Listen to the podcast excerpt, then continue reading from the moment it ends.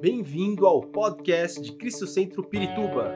Para ficar sabendo sobre tudo de nossa igreja, acesse cristocentro.org.br ou siga-nos através do Facebook e Instagram como Cristo Centro Pirituba. Você também pode ver essas e outras pregações no formato vídeo em YouTube barra Cristo Centro Pirituba Oficial. Seja bem-vindo à nossa casa apostólica. Nosso tema hoje está baseado em, Marcos capítulo 11, versículo 23, que é, diz assim: Diga a este monte, outra versão diz assim: Fale a montanha. Diga a este monte ou fale a montanha. É um texto que Jesus está falando sobre fé. Eu estou lendo Isaías. Aqueles que estão me acompanhando na leitura, na leitura diária da Bíblia, na leitura anual da Bíblia que nós estamos fazendo, sabe, nós estamos no livro de Isaías, profeta Isaías. E justamente eu estava vendo, eu estou lendo, e ontem, hoje, ontem, não sei quando, eu estava lendo, e o Senhor faz algumas promessas de restauração para Israel, o Senhor faz algumas promessas. Isaías é um livro profético e evangelístico. Isaías é um profeta que profetiza a vinda de Cristo. Ele profetiza a, a, a missão de Cristo, ele profetiza sobre a igreja. E quando você lê Isaías, ele é uma mensagem ao Evangelho. Ele apresenta o Evangelho de Cristo. Ele apresenta Cristo como servo sofredor, ele apresenta Cristo como aquele que vai é, levar, que vai redimir o homem, que vai restaurar o mundo, que vê, vai vir para dar a sua vida como cordeiro, né? vai dar a sua vida. E aqui no, no, no capítulo 49, ele faz algumas promessas, e uma delas está aqui no versículo 8. Assim diz o Senhor: no tempo certo eu lhe responderei, no dia da salvação eu lhe ajudarei, eu protegerei e o darei ao povo para que seja símbolo da minha aliança com eles. Por seu intermédio restabelecerei a terra de Israel e devolverei e a devolverei ao seu povo. Direi aos prisioneiros: saiam em liberdade, e aos que estão na escuridão, venham para a luz. Serão as minhas ovelhas e se alimentarão em pastos verdes e nas colinas que antes eram estéreis. Não terão fome nem sede, e o sol ardente não os atingirá, pois o Senhor, em sua misericórdia, os guiará, ele os conduzirá às águas frescas. Transformará os montes em caminhos planos, e as estradas serão erguidas acima dos vales. Então, assim, transformará os montes em caminhos planos. Na Bíblia, montes é, significam é, impedimentos, barreiras. E, e quantos de nós já não passamos por situações tão difíceis, tão gigantescas, que parece que nós não vamos conseguir vencer nunca? É uma montanha que se levanta diante de nós, que impede que a gente avance, que a gente tenha fé, creia. Há situações que parece que nunca vamos superar, nunca vamos vencer. Há obstáculos que parece que nunca vamos conseguir passar por eles. E, e então eu estava pensando, sentado no meu lugar, que na Bíblia montanhas representam impedimentos e barreiras e ondas, mar violento, representa turbulência, né? as turbulências da vida. E algumas coisas que eu quero ver com vocês com relação a essa passagem, para começar. O texto diz assim, Marcos, capítulo 11, versículo 23. Marcos 11, 23. O texto diz, meu irmão não colocou lá, então eu vou ver aqui. Um, o texto diz: eu, se, eu lhes asseguro, ou eu asseguro que, se alguém disser a este monte, levante-se e atire-se no mar, e não duvidar em seu coração, mas crer que acontecerá o que se diz, assim assim será, assim lhe será. O texto, é interessante que o texto diz assim: se alguém disser, se alguém disser, tem a ver com falar. É uma coisa louca, porque se você falar, o texto diz, se você falar, não diz, se você orar. Né? O texto poderia dizer assim: se você orar, repreender, Deus vai tirar do caminho. Aqui diz: se você disser, se você falar com o monte, se você falar com essa situação, com essa circunstância. Isso quer dizer, porque depois do versículo 24, o Senhor, é, no versículo 24, ele começa a falar sobre oração. Primeiro ele fala sobre falar, depois ele fala sobre orar. Isso quer dizer o quê? E alguém é alguém. Alguém é qualquer um, eu, você, outros, mas não é qualquer um, qualquer um, é aquele que crê. Amém? É aquele que crê. Diz que, é, Mateus capítulo 21, versículo 19, Mateus 21, 19, diz que Jesus falou à figueira. Jesus não repreendeu, não orou, Jesus falou. Nunca mais dê fruto.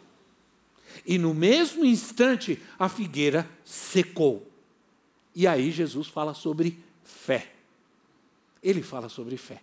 Isso quer dizer que fé e aquilo que nós falamos está muito conectado, está muito junto.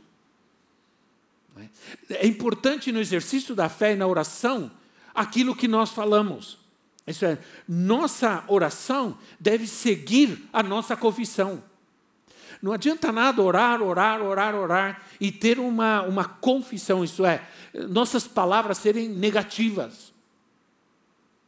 Não adianta nada, estamos perdendo tempo.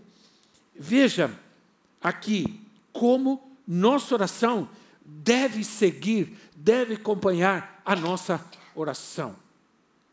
Não adianta nada eu dizer assim, ah, eu tenho, eu oro e digo, Senhor, o Senhor é o Deus que me cura.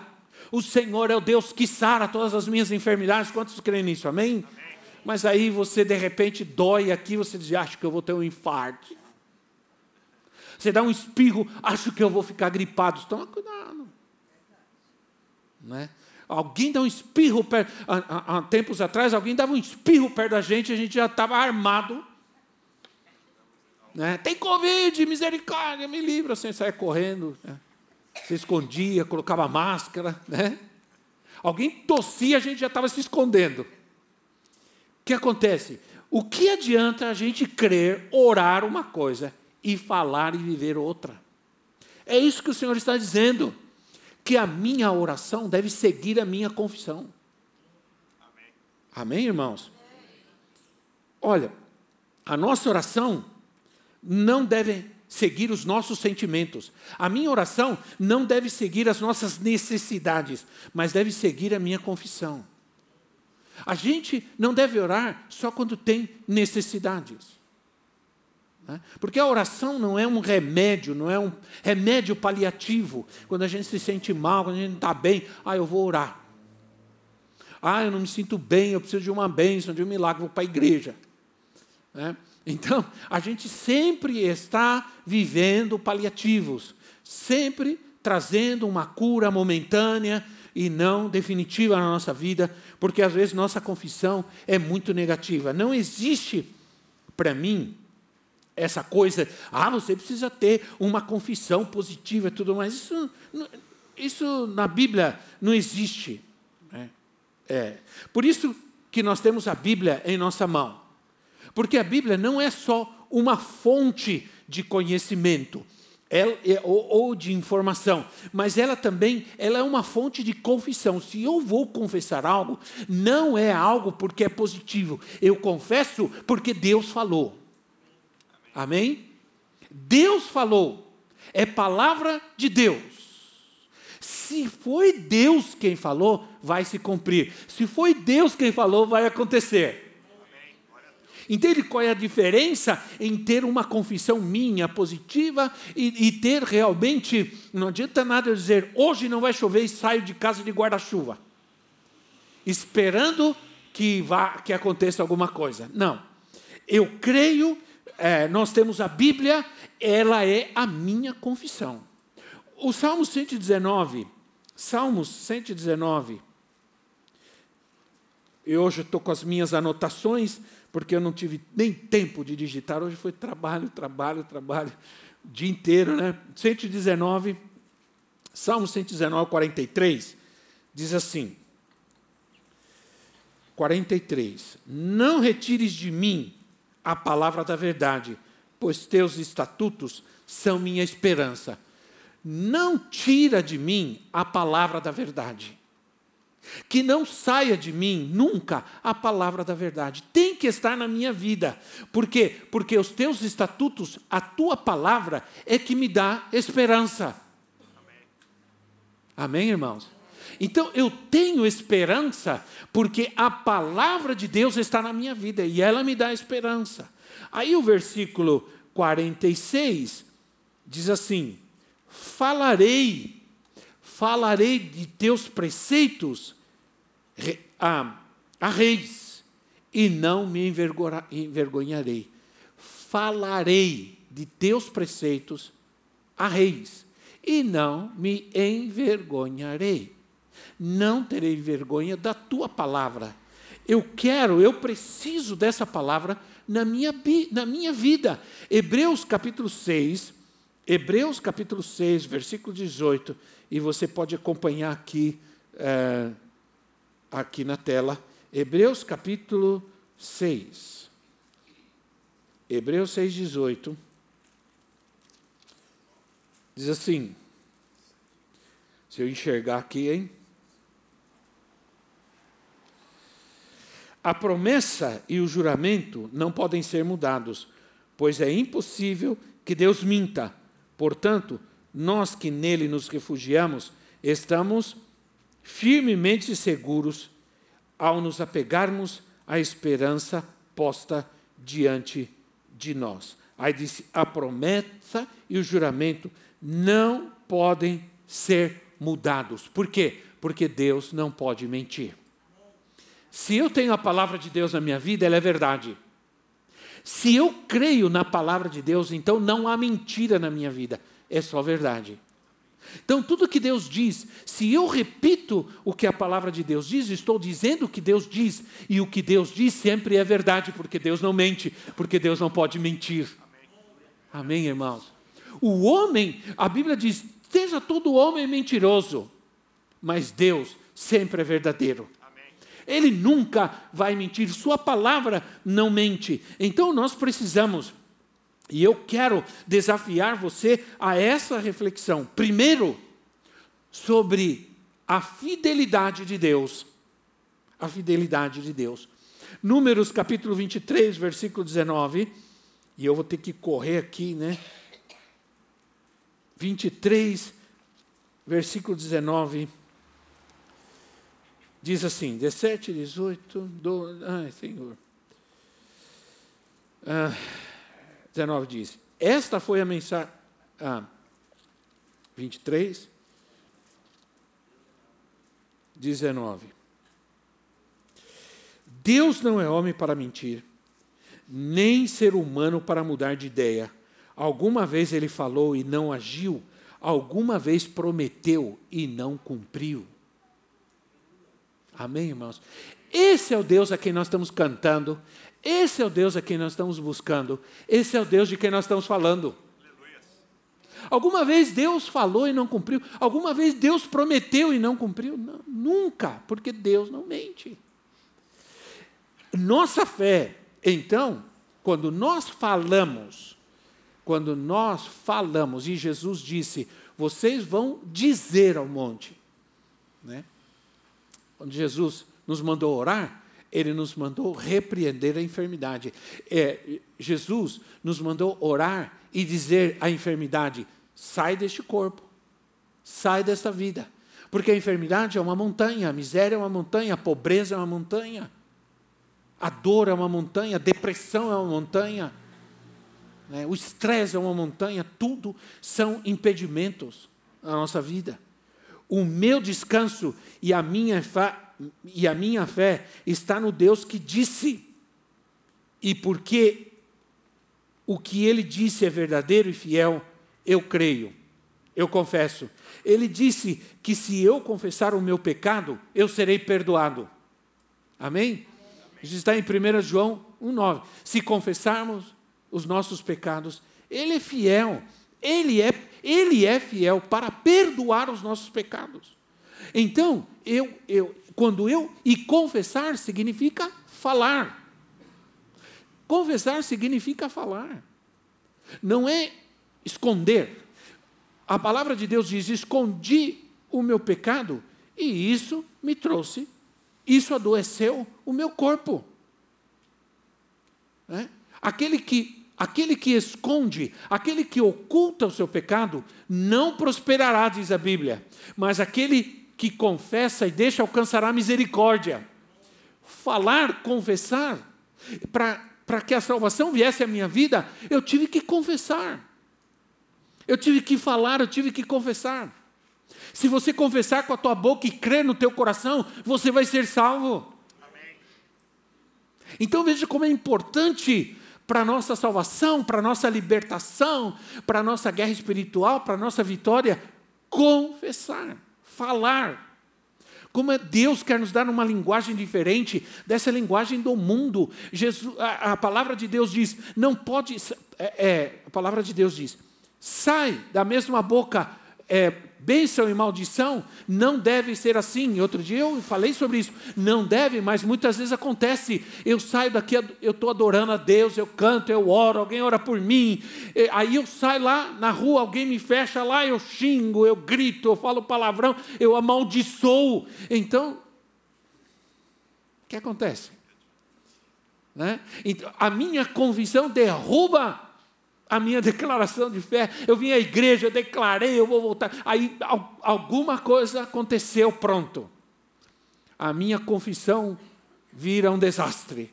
E eu agora estou xingando, gritando, ofendendo, maldizendo, amaldiçoando. E o que, que adianta? Se você olha para o teu marido, para a tua esposa e vice-versa, e diz: esse não tem jeito, esse não vai para frente, esse não vai mudar, esse. O que, que você está fazendo? Aí vem na igreja, o Senhor muda meu marido. Entende como a gente faz muitas vezes? Aí você, Senhor, eu creio que o Senhor vai me abençoar, que o Senhor vai me dar vitória. Aí chega em casa, ah, não tem nada, está faltando tudo, pelo jeito, não, não vale a pena. E começa a praguejar, a murmurar. Entende qual é a diferença? Às vezes nossa confissão não acompanha, nossa fé não segue. A gente reclama, murmura, e aí as coisas não funcionam. Olha, ele disse que, eu, que ele estaria comigo todos os dias. Jesus disse: Eu vou estar com vocês todos os dias. Ele disse, ele não mente. Ele é Deus, ele não pode mentir. Se ele falou, vou estar com vocês todos os dias, ele está presente. Então toma cuidado, porque nesse momento da gritaria, ele está presente. Ele está vendo, cuidado. Né? Ele disse que ele ouviria a minha oração. João 14, 14 diz que, que ele ouvirá a minha oração.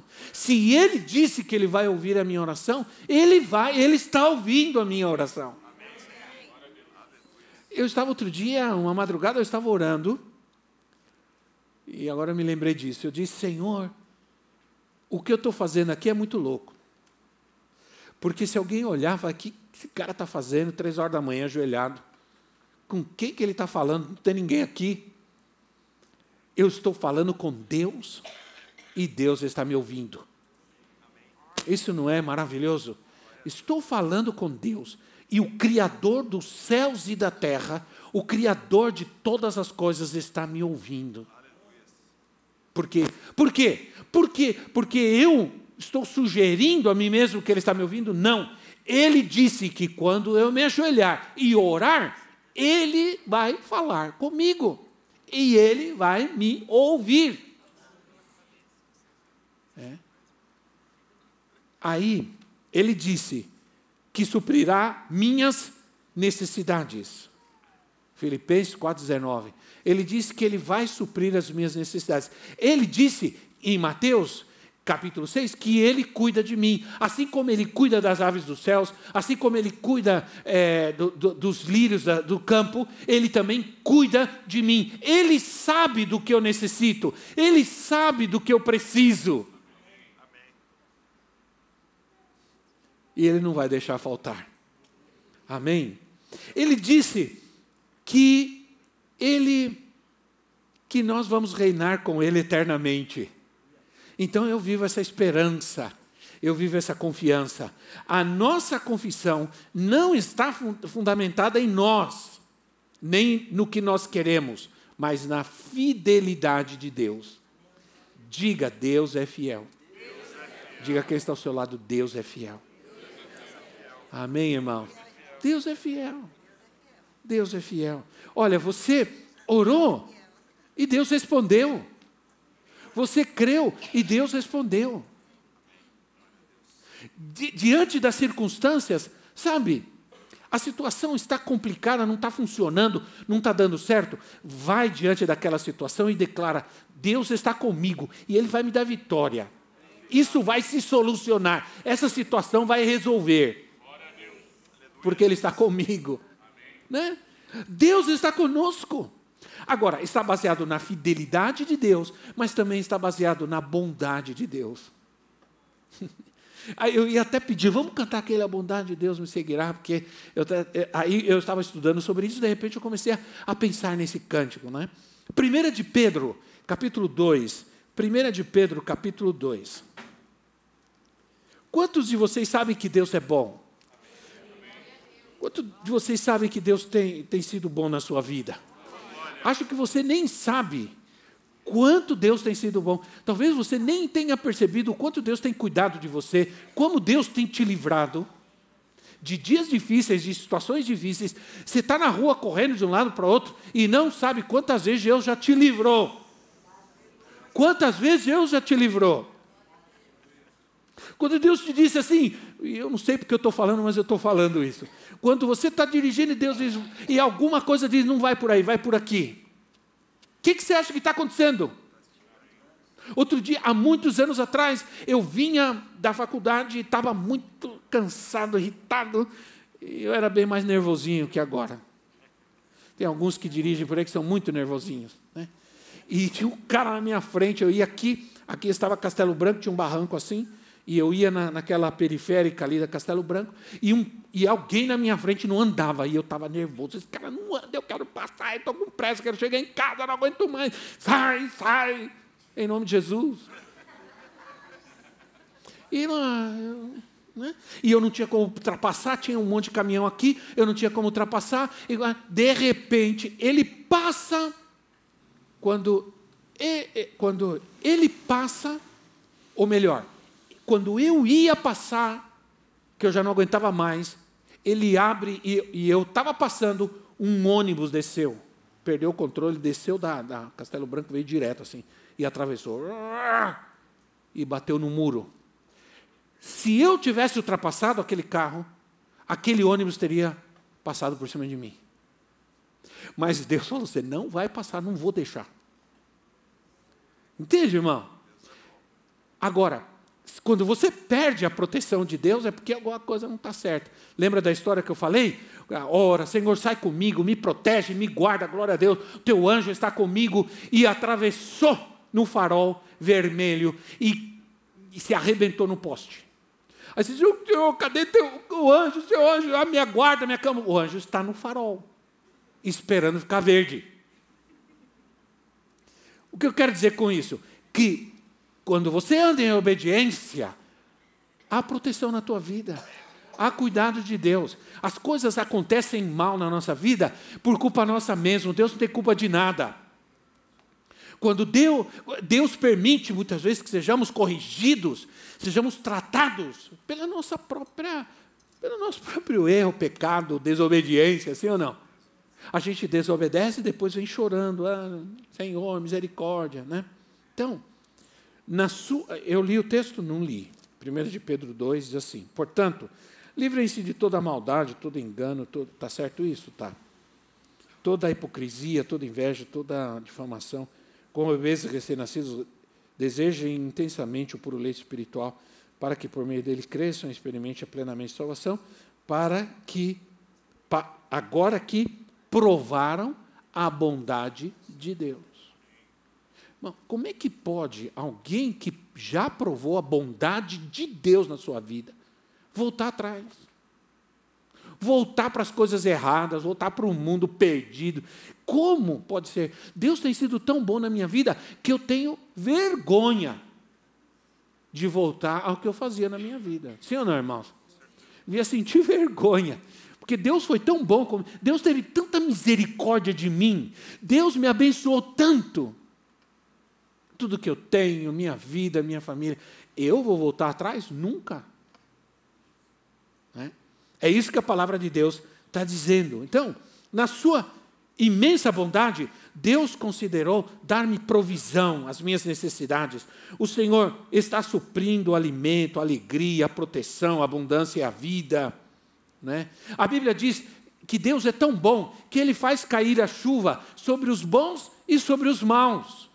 Então, não fique é, com raiva, não fique desesperado, porque alguns malignos aí se dão bem na vida. Hoje eu falei com alguém que veio falar comigo, alguém aqui da igreja que veio conversar comigo, porque ele trabalha numa área de vendas e ele estava indignado porque ele diz assim: Eu não sei, eu estava falando com Deus hoje, por isso eu vim falar com você, apóstolo, porque eu estava falando com Deus hoje, que eu não sei o que acontece. Eu estou trabalhando nessa área e tem gente que trabalha, mas eu me propus a não fazer nada errado, fazer as coisas certas, honestamente. E essas pessoas que fazem tudo errado estão prosperando, estão comprando carro é, e, e tudo mais. E eu fiquei olhando para ele. E ele falou, falou, foi o que ele precisava falar. Aí eu disse, meu querido, o que, que você quer? O que, que você quer? Muito dinheiro na sua conta bancária ou muita paz no seu coração? Na sua alma. Você quer o quê? Você quer muito dinheiro na sua conta bancária ou andar nesse mundo em paz e deitar a cabeça no travesseiro e dormir e descansar? Escolhe o que você quer. A Bíblia diz assim: o rico, o seu dinheiro não deixa dormir, mas o trabalhador deita e descansa, porque o Senhor cuida dele. Você escolhe, você quer ter uma conta bancária cheia de dinheiro ou um coração cheio de paz? Aí ele, tá bom, apóstolo, pelo amor de Deus, levantou e foi embora, feliz da vida. Né? Porque o que nós queremos? Deus faz chover sobre um e sobre outro, mesmo daqueles que não se lembram dele. Agora, se Deus cuida mesmo daqueles que não se lembram dele, como ele não vai cuidar de nós, que estamos sempre com ele, que andamos na sua presença e temos uma aliança com ele? Amém? Lembra-se que nós falamos tanto sobre aliança, né? Nós que cremos na Sua palavra, como é que Ele não nos vai dar todas as coisas em Cristo? Quando nós cantamos que a bondade de Deus nos seguirá em todo tempo, nós temos que crer nisso, porque é a bondade de Deus. Estamos aqui porque Deus é bom, não é porque nós somos bons. Eu sou uma pessoa tão boa, eu vou na igreja, eu dou até oferta. Mas você faz isso porque Deus é bom. Sabe de uma coisa? Você dá uma oferta porque Deus é bom, não é porque você é bom. Não. Você tem o privilégio de dar uma oferta para Deus. Você tem o privilégio de vir para a igreja, cantar, adorar, orar. Isso é privilégio, isso é bênção. Essa, muita gente não consegue fazer isso, até quer, quer, mas não consegue. Porque alguma coisa vai ser mais importante. Né? Mais importante. Então, há pouco tempo atrás, nós tivemos que confiar no Senhor, nós tivemos que confiar na Sua promessa, né? que Ele fez desde o começo dessa igreja. Desde o começo. Porque quando nós viemos para cá, nós saímos lá da Foz de Fala, nós viemos para esse local. Esse local está bonito. Esse local era feio, muito feio. Era um negócio triste aqui, porque aqui era um depósito, era um, Ainda tem, se você for por ali, ainda tem um cheiro de óleo, porque aí onde, por onde você está tem um. Tem um. Como chama? Um buraco, como chama? Um tanque. Tem um tanque ali, Tem um tanque aí onde vocês estão, que é o tanque do hidrante, 15 mil litros de água por aqui, e tem outro lá atrás, que era uma, era uma empresa de óleo que tocava óleo. Tinha um cheiro terrível, era tudo sujo, era um, um piso daqueles antigos, de caquinho vermelho, lembra? E era feio. Né?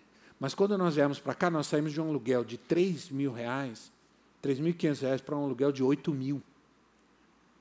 Há, há 20, quase 24 anos atrás. 24 anos atrás. Ou mais? Mais. Misericórdia. Aí o que acontece? Foi, teve que ser um passo de fé. E eu me lembro que um dia, eu, logo que nós viemos para cá, eu viajei, viajei, e eu estava fora, e na volta, eu liguei para cá e falei com a, com a secretária da igreja e disse: Bom, segunda-feira eu sei que nós precisamos pagar o aluguel, 8 mil reais. Como é que está o nosso caixa? Olha, pastor, começa a orar. Porque nós temos 300 reais no caixa da igreja. E segunda-feira nós temos que pagar 8 mil reais. Aí veio a prova, né? A prova de que se Deus está conosco, se Deus é bom, e que aquilo que Ele falou, Ele vai cumprir, porque Ele falou que Ele estaria conosco. Que a gente teria toda a provisão na nossa vida. Isso é uma promessa para você, é uma promessa para nós. Aí eu entrei no avião e era viajar a noite toda. Chegar no Brasil, comecei a orar. Senhor, Senhor, Senhor, o Senhor falou, o Senhor é bom, eu creio na tua bondade, eu creio na tua promessa, o Senhor é Deus. E comecei a orar o que Deus me falou. Eu não fiquei, ah, meu Deus, e agora o que nós vamos fazer se não tiver de. Não. A gente, eu comecei a orar e crer no que Deus falou para nós, na sua promessa, porque Deus é bom. E Deus não pode mentir. Porque Deus é fiel. E ao fiel te revelas fiel. Aí eu vim orando. Aí chegou de manhã, cansado, deitei um pouco, esperei da hora, estava ansioso, esperei da hora da secretária chegar. Aí liguei de manhã aqui e falei: e aí, como foi? Ela chorou, ela se emocionou. Ela falou: Pastor, entrou domingo nas nossas ofertas 8 mil reais. E eu vou pagar o aluguel. E os 300 que estavam ainda vão continuar. Isso que é o melhor ainda. Não entrou 7 mil e 700 entrou 8 mil. Aí, quando ela falou isso para mim, eu disse, Senhor, obrigado, porque o Senhor continua com, comigo. E sabe de uma coisa? Eu, eu, naquele dia o Senhor falou para mim, eu fiz isso para você saber que eu estou com você. E que tome a decisão que você tomar, eu vou estar aí. Então Deus nunca faltou. E nós tivemos alguns problemas sérios, pandemia, problema que nós tivemos com, com, uma reforma aqui que nós tivemos que fazer, com um bombeiro, um monte de coisa, pandemia, situação financeira ficou difícil, eu do, dobramos nosso joelho, nós oramos e Deus trouxe vitória. Entende? Nunca me faltou nada. Né? Quando faltou, foi por minha falha, não por falha de Deus. Entendeu isso? Porque eu posso cuidar mal das minhas finanças, eu posso agir errado, mas quando eu for fiel, Deus sempre será fiel na minha vida. A bênção da aliança. Nós temos uma aliança com Deus, nós estamos o mês inteiro falando sobre isso. Uma aliança é um contrato. Né? Como nós já vimos, que não pode ser mudado. O contrato não pode ser mudado, a aliança não pode ser mudada. É uma aliança na cruz, assinada com letras de sangue. O sangue de Jesus, o sangue da nova aliança. Nós estamos debaixo, nós temos uma aliança com Deus que tem todas as coisas. O que ele tem é meu, o que eu tenho é dele. Muitos querem a Deus como pai. Pai é protetor, pai é provedor. Mas para ter o cuidado de Deus como pai, eu preciso ser filho. Eu preciso ser filho. O filho pródigo deixou a proteção do pai quando ele saiu da casa. Enquanto ele estava na casa do pai, ele tinha tudo. Quando ele saiu, ele perdeu tudo. E viveu na miséria, até voltar outra vez à casa do pai. Porque eu sou filho, e como filho eu tenho direito. Eu tenho a paternidade de Deus, eu tenho a herança de Deus. Mas não adianta dizer por aí, Deus é pai, Deus é... Ele é pai, ele continua sendo pai. Mas você é filho. Porque o filho ama, honra, obedece Honra teu pai é um mandamento. Honra teu pai e tua mãe é um mandamento. Se Deus é meu pai, então, como mandamento, eu tenho que honrar a meu pai. Honra a Deus com as tuas riquezas, com os teus bens. Honra a Deus com a tua vida, porque você é filho. Filho obedece, filho honra, filho respeita, filho ouve. Antigamente era assim. Hoje está meio complicado, né? Hoje está meio complicado. Mas, é, não importa. Eu ouvi uma frase agora em Aracaju, estava conversando com um pastor, e ele diz assim: Apóstolo, você é nosso pai. E pai, a gente não muda de pai. Você não mora na, na, casa dos seus pais e diz assim: meu pai não está sendo legal, eu vou morar com o vizinho, ele vai ser meu pai agora. Ninguém muda de pai ou muda de pai. Alguém talvez não tenha tido um pai dos seus sonhos, mas ele continua sendo seu pai. Sim ou não? E você não vai ter outro, desculpe dizer, você não vai ter outro pai, esse é o pai. Ele te gerou e ele te colocou no mundo.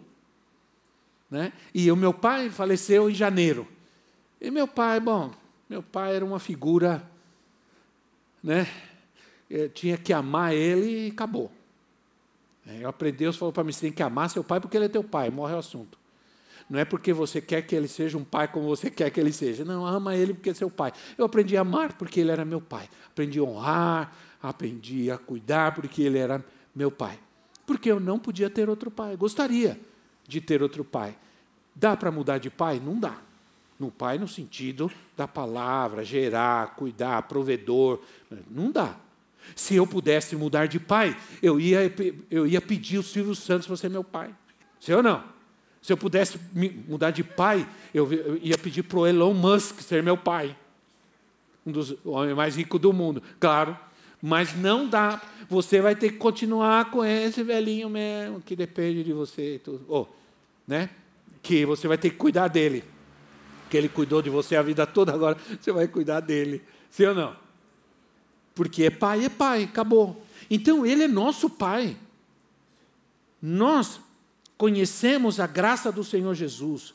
Ele tomou meu lugar na cruz do Calvário. Ele fez, ele se fez o que eu era para que eu me tornasse como ele é sua natureza, sua vida estivesse em mim. Ele deu a sua vida para que eu tivesse a vida dele. Ou melhor, né? Eu assumo, eu tenho que entregar minha vida, porque ele, ele deu a vida dele para mim. Nós conhecemos nesse sentido. Ele se fez, ele se tornou justo, ele se fez pobre para que eu fosse enriquecido, ele sofreu para que eu não sofresse. Então, aí nós temos a presença do Senhor. A presença do Senhor é uma promessa. Então, quando eu confesso, quando eu digo a essa montanha da minha vida, esse problema, essa circunstância, essa barreira, eu digo: o Senhor está comigo, com o Senhor eu vou avançar e com o Senhor eu conquistarei exércitos. Amém, irmãos? Eu não estou sozinho. Com, com o Senhor alcançarei os meus inimigos. Com o Senhor eu vencerei. Porque Ele está comigo. Nunca posso dizer que eu estou sozinho. Porque o Senhor sempre está comigo, o Senhor está dentro de mim, o Senhor está comigo, não tenho medo de nada. Olha o que diz o Salmo 139, versículo 8. Salmo 139, 8. E como passa o tempo, meu Deus. 139, 8 diz assim: Se subo aos céus, lá estás. Se desço ao, mu ao mundo dos mortos, lá estás também. Se eu tomar as asas do amanhecer, se habitar do outro lado do oceano, mesmo ali a tua mão me guiará e a tua força me sustentará. Para onde eu vou? Para onde eu vou me esconder de Deus? Aí o versículo 7 diz assim: É impossível escapar do teu espírito e não há como fugir da tua presença. Não, não tem. Você pode tentar se esconder de Deus, mas você não vai conseguir. Outro dia eu estava andando e refletindo sobre questão de guardar e esconder segredos. Eu disse: eu não consigo esconder nada de duas pessoas. só nessa terra. Eu consigo esconder qualquer coisa de todo mundo, só não vou conseguir esconder de duas pessoas: primeiro de Deus e depois de mim mesmo. Eu gostaria de poder esconder algumas coisas de mim mesmo, mas eu nunca vou conseguir. Mas Deus sabe tudo. Então, eu não tenho medo. Por quê? Porque Ele está comigo. Ele é Jeová chamar, Deus presente. Ele sempre está comigo. Essa é a minha confissão. O Senhor está comigo, ainda que eu andasse pelo vale da sombra da morte, não temerei mal algum, porque tu estás comigo. Porque tu estás comigo. O Senhor é o meu pastor. Essa foi uma declaração que fez Davi. O Senhor é o meu pastor. Isso é, o Senhor está comigo, o Senhor, pastor é um cuidador, é um provedor, é um protetor. O Senhor está comigo, não me faltará paz. Diga, não me faltará paz. Efésios 2,14 fala sobre isso. O Senhor está comigo, não me faltará saúde. Amém? Não me faltará saúde. Diga, não me faltará saúde. Aleluia. O Senhor está comigo, não me faltará provisão. Diga, não me faltará provisão. Diga, não me faltará força. Não me faltará poder. Aleluia. O Senhor me faz repousar em pastos verdejantes. O Senhor refrigera minha alma. O Senhor nos guia por veredas, caminhos de justiça por amor do seu nome. Toda bondade e toda misericórdia estarão comigo, me seguirão todos os dias da minha vida. E habitarei na casa do Senhor para sempre. Amém, irmãos? Como isso não pode refrigerar nossa alma? Como isso não pode trazer alegria, paz ao nosso coração? Como isso não pode nos libertar do medo, da opressão, da montanha que se levanta? Hoje é, é dia de você dizer a essa montanha: em nome de Jesus, você vai sair da minha frente, você vai sair do meu caminho. Em nome de Jesus, esse problema, essa ameaça, essa, essa injustiça, essa situação que não se resolve, em nome do Senhor Jesus. Você tem que crer e conversar. Né? E, finalmente, a vitória que nós temos sobre o inimigo. Aí eu estava lendo um versículo, e com isso eu vou terminar. Por favor, Joe. Big Joe. Apocalipse 12, 11. Eu estava lendo e diz assim: eles, o de, ah, eles o derrotaram pelo sangue do Cordeiro e pelo testemunho deles, não amaram a própria vida, nem mesmo diante da morte. Aí está falando é, sobre uma visão, está né? Tá falando sobre uma visão que teve João. O apóstolo João teve uma visão do céu. E nessa visão, ele viu uma multidão de gente vestido de branco, né? vestido de roupa branca. E ele disse: Quem são esses aí? Perguntaram. E ele disse: Esses são aqueles. Eles eh, são aqueles que derrotaram pelo sangue do Cordeiro e pelo, e pelo testemunho deles. Não amaram a sua vida até a morte.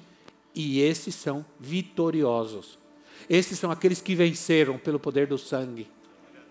Aí eu pensei: Ah, peraí. Peraí. No céu porque é o seguinte: quando João viu, ele teve essa visão e ele viu esses vencedores, eu estava lá. Diga, eu estava lá. Você crê nisso, irmão? Você crê que você estava lá? Hã? Então, João te viu. Agora, presta atenção. Isso quer dizer o quê? Isso quer dizer que no céu eu já sou vencedor.